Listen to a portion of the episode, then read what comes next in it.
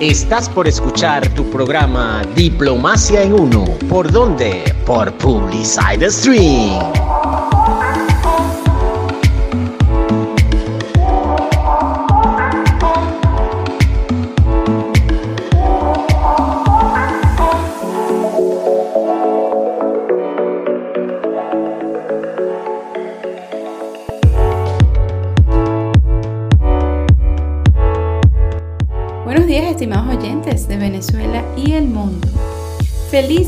Provechoso día a todos los que se conectan con nosotros desde la plataforma de www.publicitetk.com. Su programa de entretenimiento cultural Diplomacia en Uno está al aire gracias al destacado equipo de Publicite TK, quienes a través de su radio vía streaming nos hacen parte de su familia. Publicitek.com es un emprendimiento venezolano que promueve y ofrece un variado y completo servicio de publicidad y mercadeo digital muy conveniente para los tiempos que corren, donde la digitalización de los servicios y el entretenimiento llegaron para quedarse. En la producción y conducción del espacio, Ana Carolina, en quienes habla Alicia Euskatén. La invitación es para que nos acompañen estos próximos 60 minutos. Tenemos una especial programación para ustedes, hecha con mucho cariño para su entretenimiento cultural. Variada información y especiales invitados en nuestras secciones Misceláneos Culturales, Bioemuno, El Ser Humano y su Creatividad y que leemos. Por supuesto, todo esto con la mejor programación musical. Pues se cumple un año más del natalicio de Luisa Cáceres Díaz de Arismendi, heroína y prócer de la independencia de Venezuela, que nace en Caracas un 25 de septiembre de 1799. Recordamos así brevemente el aporte femenino en diversas áreas del conocimiento y del quehacer humano. Así es Alicia y vamos a contar con la participación de representantes y miembros fundadores del Centro de Investigaciones Socioculturales de Venezuela, CISCUBE, así como con un acompañamiento musical variado y sabroso. Vamos con esta segunda pausa musical y ya venimos con más. Somos más que radio. Somos Publicide Stream.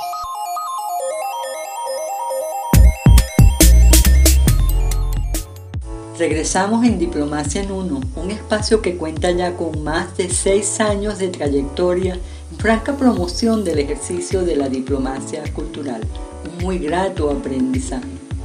Les presentamos una forma llana de promover el entendimiento y la convivencia a través del conocimiento de las formas de vida y expresiones culturales de otras sociedades, ahora vía online por Radio Extreme en la plataforma de www.publicite.com, un espacio de entretenimiento que nos permite la comparación y la visión introspectiva de nuestro propio gentilicio venezolano también una oportunidad para interactuar y participar a través de nuestras redes sociales en Twitter, Facebook e Instagram como Diplomacia en Uno. www.publicitek.com es la plataforma musical donde tuyas son las ideas.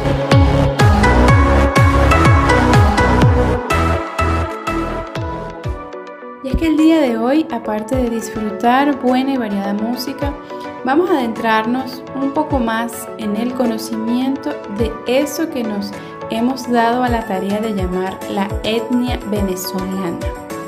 Un proyecto de investigación y difusión del gentilicio venezolano que surgió este año 2020 de la mano del equipo de investigación de CISCUBE con el doctor Enrique Ali González Ordosgoiti, profesor de importantes universidades venezolanas, co-creador y coordinador del Centro de Investigaciones Socioculturales de Venezuela.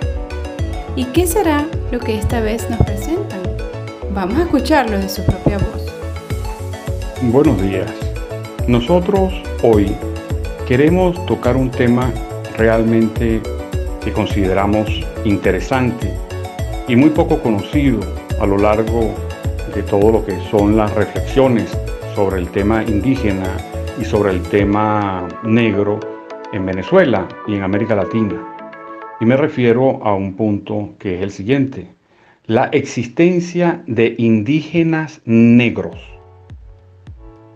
de evidente carácter postcolombino pues es evidente que antes de la llegada de Colón, aquí en América hasta ahora, no se ha demostrado, no existían los negros que van a llegar luego de África.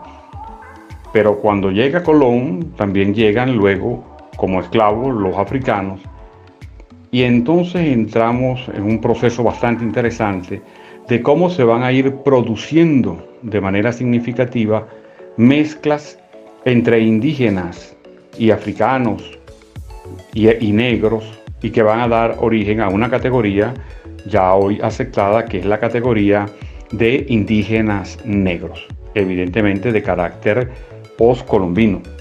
Estos indígenas negros pueden o se, puede, o se pudieron efectuar, se refiere aquí a una comunidad étnica que va a tener como principal característica que son negros que venían como esclavos y que a, partir de distintos procesos como escaparse de donde estaban esclavizados o que los barcos naufragaron, que de alguna manera se fueron de los sitios donde los tenían recluidos y entonces van a ser capturados por los indígenas. Pero ahí se va a producir algo bastante interesante y es como los indígenas van a incorporar a esos africanos esclavos o ya negros directamente que van a llegar a, sus manos. Y aquí se da entonces una, un elemento interesante y es el concepto de esclavitud por medio de la cual traían a los esclavos de África las distintas potencias europeas que habían hecho negociación con otros reyes africanos negros para traer esclavos y los traían como una cosa, como un objeto parlante, como diría Aristóteles, pero no como personas. Pero en cambio, cuando los indígenas capturaban a los negros, eh, permitían incorporarlos. ¿Y por qué?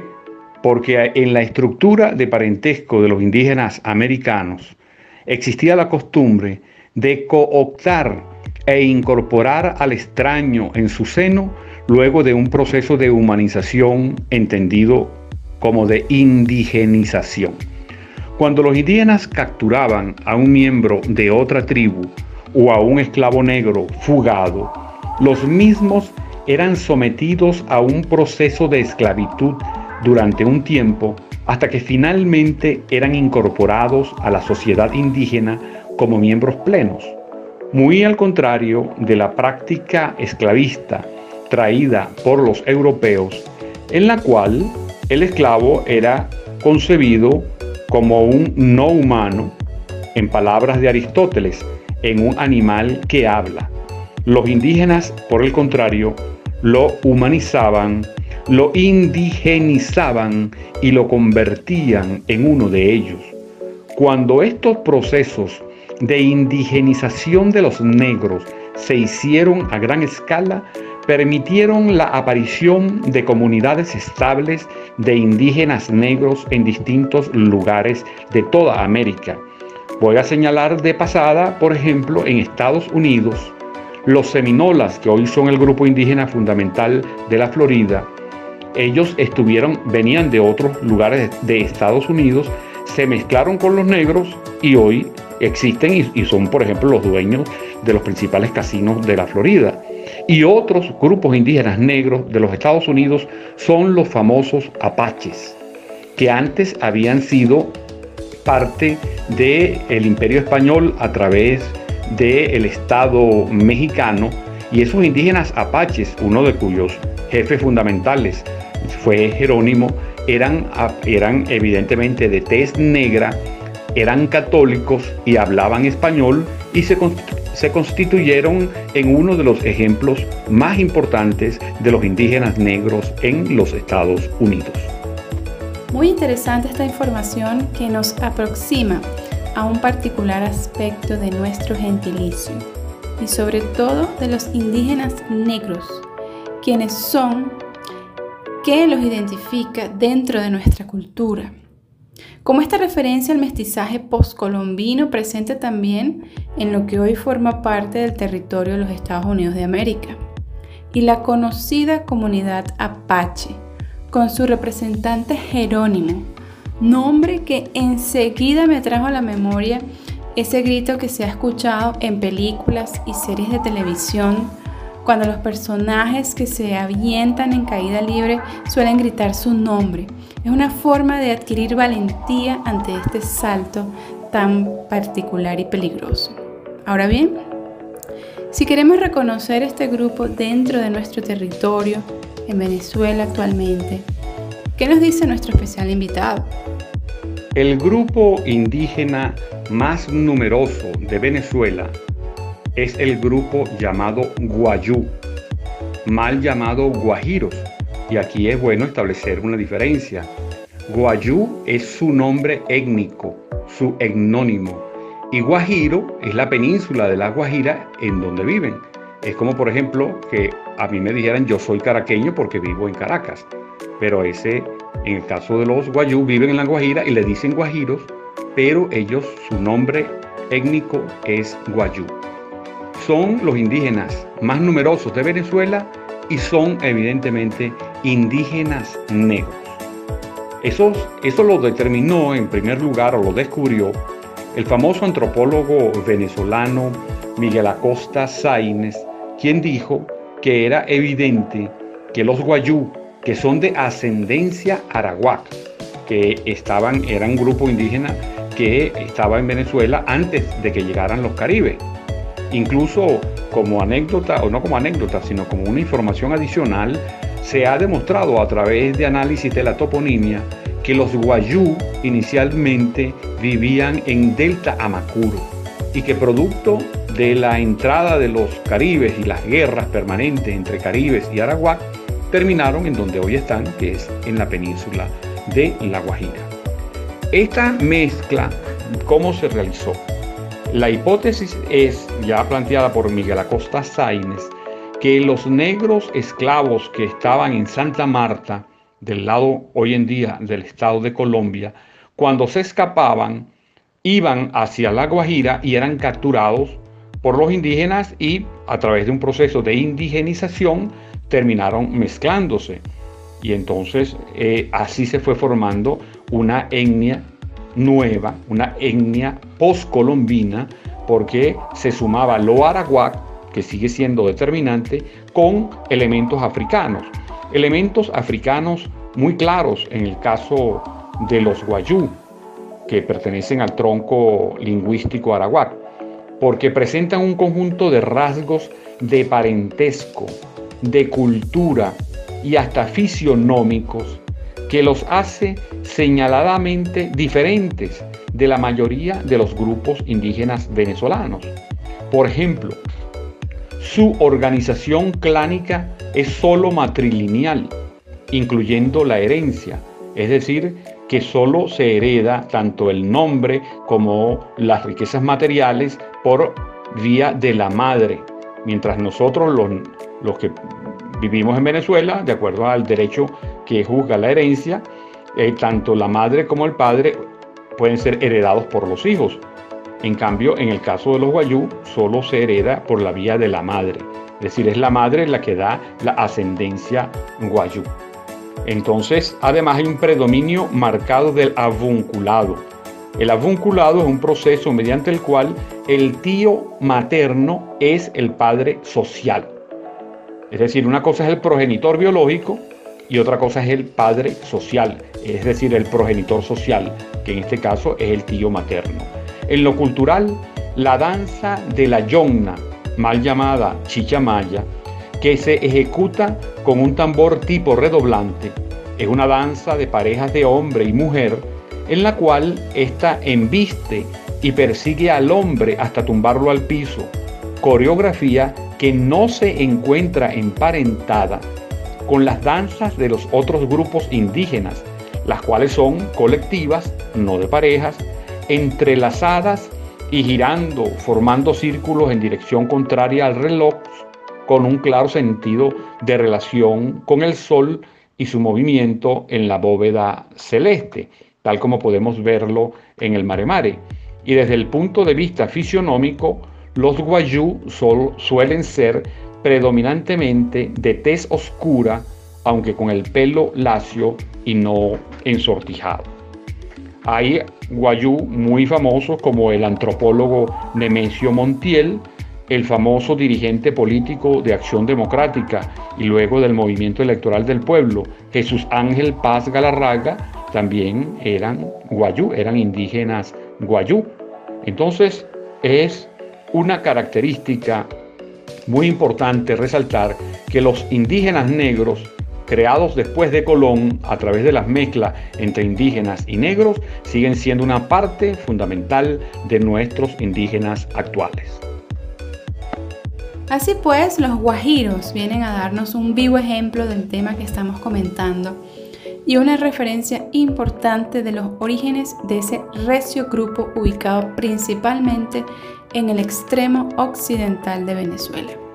Vamos a hacer un brevísimo corte y ya venimos con más por publicitek.com y su radio Radio Extreme. ¿Sabías que en la perseverancia está el éxito? En Publicite Stream creemos en el desarrollo de tus proyectos.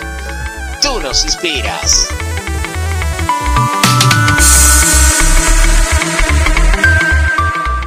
Estamos en Diplomacia en Uno por esta vía y por las redes sociales Twitter, Facebook e Instagram como Diplomacia en Uno. También por el correo electrónico diplomaciaenuno.gmail.com Diplomacia en Uno, todo en letras. Regresamos gracias a publicite.com y nos escuchamos por Radio Extreme Hoy con una programación musical que rinde homenaje a la creatividad artística brasilera, con un género divino, el bossa nova. Amo el bossa nova, que tiene sus orígenes en una mezcla entre la popular samba con una fuerte influencia del jazz. Y a propósito del jazz, bellísimos y gratos recuerdos del Jazz Festival El Latillo, creado y organizado por la Cámara de Empresarios del municipio de Latillo que tuve el honor de compartir, su junta directiva. Con una instrumentación simple y un elegante manejo de las disonancias, el bossa nova desarrolló un lenguaje propio con un íntimo lirismo de Brasil para el mundo. También es propia la ocasión para recordar a un venezolano ilustre, Isaac Chocrón Cerfati, dramaturgo, traductor, ensayista, narrador y profesor universitario venezolano, que nace un 25 de septiembre de 1930. Fundador de la Compañía Nacional de Teatro y director de la Escuela de Artes de la Universidad Central de Venezuela, UCB, la casa que vence la sombra, y del Teatro Teresa Carreño. Chocrón, José Ignacio Cabrujas y Román Chalbó eran llamados Santísima Trinidad de las Artes Escénicas en Venezuela. Sin duda, Alicia, un venezolano que da cuenta de la riqueza de nuestro mestizaje, tanto aquel que tuvo lugar en la época colonial, poscolonial, como el que se dio en el transcurso del pasado siglo XX. Y a propósito de la etnia venezolana, vamos a continuar compartiendo el trabajo que tenemos preparado para hoy de forma conjunta con el equipo de docentes e investigadores del Centro de Investigaciones Socioculturales de Venezuela, CISCUBE, muy especialmente con el doctor Enrique Ali González Ortosgoiti. ¿Por dónde? Por www.publiciteca.com y su plataforma streaming con la radio Xstream. Así como hablamos cuando hablábamos de los guayú, de que son de origen aracuac y se convirtieron en indígenas negros, también tenemos los que son llamados en la literatura como caribes negros. Estos caribes eh, estaban habitando, fundamental, quedaron habitando fundamentalmente las islas de San Vicente y Santa Lucía, porque los españoles en su expansión lograron, digamos, eliminaron a casi todos los indígenas caribes y araguá que vivían en todas las islas del Caribe, pero se quedaron reductos de indígenas araguac en las islas de San Vicente y de Santa Lucía. Entonces van a pasar dos cosas en dos fechas muy distintas. En 1635, dos, dos buques españoles negreros naufragaron. Y entonces los esclavos negros que venían en el buque se desatan, matan a los blancos españoles, se van nadando, digamos, se van y llegan hasta la isla de San Vicente. En ese momento que llegan van a ser esclavizados por los caribes que vivían en la isla de San Vicente, pero luego que son esclavizados son sometidos a un proceso de convertirlos también en caribes a través de la adopción de la lengua, de la adopción de las líneas de parentesco y se va dando una especie de sincretismo pero con predominio evidente indígena. Entonces aquí tenemos el primer grupo de caribes negros en la isla de San Vicente. Luego, como 30 años después, exactamente 37 años después de ese naufragio, en 1672, un buque negrero inglés naufraga en las costas de la isla de San Vicente. Igualmente, los esclavos negros matan a los blancos ingleses y huyen hacia la isla. Ahí son capturados por los caribes, son convertidos momentáneamente en esclavos y luego son adscritos a la tribu a través de procesos de indigenización.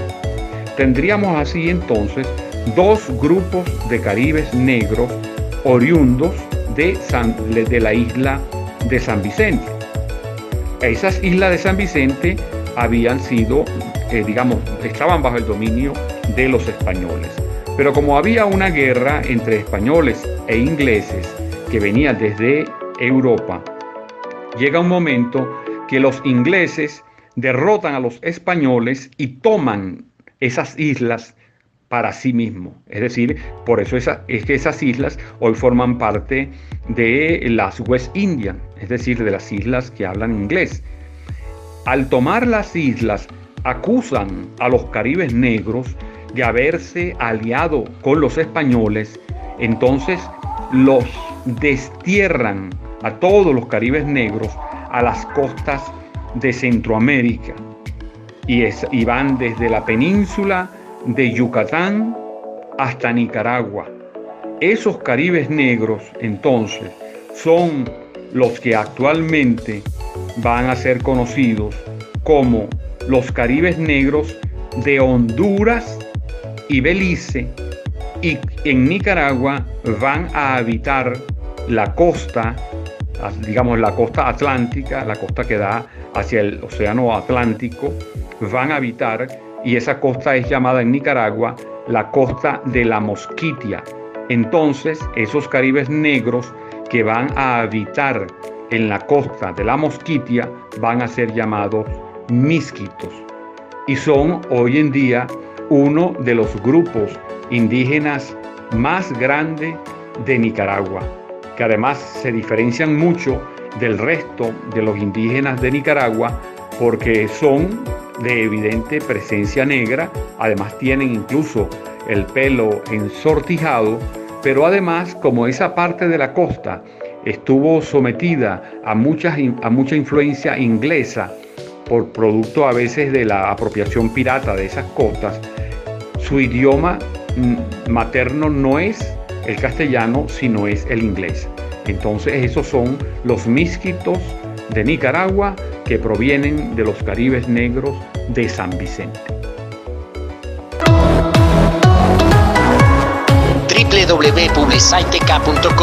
Es la plataforma musical donde tuyas son las ideas.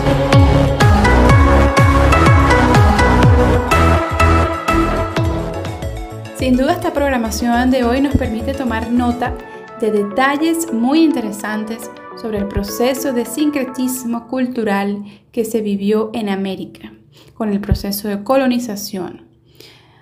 Ahora para aquel que quiera indagar o profundizar un poco más en este tema, vamos a compartir las sugerencias que nos presenta el profesor. Queremos ahora señalar algunos elementos bibliográficos que pudieran ayudar a comprender de mejor manera todo lo que ha significado la relación entre indígenas y negros que dieron origen a los indígenas negros. Para el caso de Venezuela, recomendamos la obra del antropólogo Guayú Nemesio Montiel. Igualmente recomendamos la colección de El Boletín Indigenista Venezolano y los tres tomos de la Fundación La Salle sobre aborígenes de Venezuela, en donde hay un capítulo bastante nutrido que nos habla de la presencia de los guayú, de su historia, de su estructura de parentesco, de su idioma y de otros elementos culturales. Para el caso de lo que tenemos en Ciscube, queremos recomendarles en primer lugar el artículo que es llamado Indígenas Negros, Guayú, Caribes Negros, Apaches, Seminolas, Misquitos. Este artículo lo recomendamos en primer lugar porque daría una visión general acerca de los indígenas negros. E igualmente queremos recomendarle acerca de una temática sumamente interesante, porque así como estamos hablando que entre la mezcla de indígenas y negros da origen a indígenas negros, también hay una mezcla que se dio en una esfera de la vida de ambos sumamente interesante, que es la esfera de lo religioso. Y aquí tenemos en, incorporados en Ciscube dos ejemplos, unos vinculados a Brasil y otro vinculado a Venezuela. Son sumamente interesantes porque nos dan a entender esa otra parte de la historia oculta de las relaciones étnicas en toda América Latina. Recomendamos el artículo que está en Ciscube que se llama Las religiones afro-brasileñas negras, pero especialmente el punto 2, titulado El sincretismo entre las religiones indígenas y las religiones bantú. 2.1 tiene tres ejemplos. El 2.1 es la religión del catimbo o cachimbo del noreste de Brasil. El 2.2 es la religión candomble de Cabocles en Pernambuco y Bahía. Y el punto 2.3 es la religión pagelancia tupí guaraní en la Amazonia. Por cierto, aprovecho para decir que esta cultura tupí guaraní es la misma, digamos, está formando la misma cultura de los caribes. Hay un parentesco, por lo menos evidente, cultural entre los tupí de Brasil, los guaraní de Paraguay y los caribes, tanto en Venezuela como en Colombia. Y aprovechamos para decir que así como se da en Brasil una fusión entre cierta parte de las religiones indígenas y cierta parte de las religiones africanas, especialmente las del tronco bantú, en Venezuela vamos a tener un caso parecido pero con elementos muy particulares. Vamos a tener una religión indígena llamada el culto a María Leonza, que es de evidente ascendencia indígena. Muchos la ubican, por supuesto, en Yaracuy y que provenía o podía provenir de por lo menos tres troncos indígenas. Uno de ellos, el tronco de los Girajaras, que también eran indígenas caribes. Bueno, en ese culto de María Leonza, que algunos la ascribimos al catolicismo popular, otros piensan que es una religión independiente, tenemos entonces que esa religión o culto a María Leonza va a incorporar en su seno a todo lo que significa las religiones negras a través de la llamada corte africana. Entonces, recomendamos también, hay materiales de eso que tenemos en Ciscube. Bien, tenemos variadas fuentes para quien quiera y pueda indagar sobre el tema. Por ejemplo, abría online está la página de ciscube.org. Ya estamos casi por concluir la programación de hoy que esperamos haya sido de su agrado. Vamos a compartir este bello tema en modo bossa que nos ha acompañado en la mañana de hoy. Esta es una interpretación en la voz de Simone, quien es una famosa cantante brasilera, y el tema O que será. Es una canción del músico brasilero también, Chico Huarque, de los años 70 aproximadamente, compuesta para la película Doña Flor y sus dos maridos, donde actúa la popular y reconocida actriz Sonia Braga. Y además esta película está basada en el libro homónimo del escritor Jorge Amado, un reconocido escritor brasileño. Vamos a escucharla. Somos más que radio. Somos Publicidad Stream.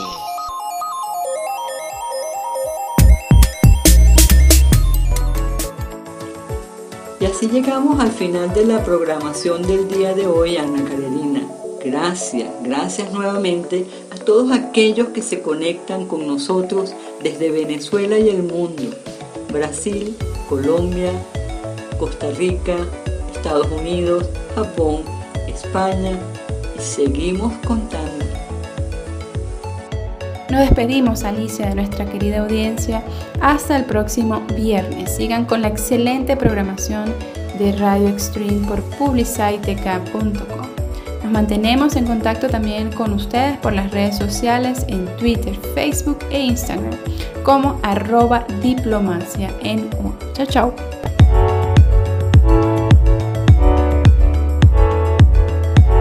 No te pierdas todos los viernes de 9 a 10 de la mañana tu programa Diplomacia en Uno con sus conductoras Alicia Zambrano y Ana Carerina Zambrano. ¿Por dónde? Por Publicide Stream.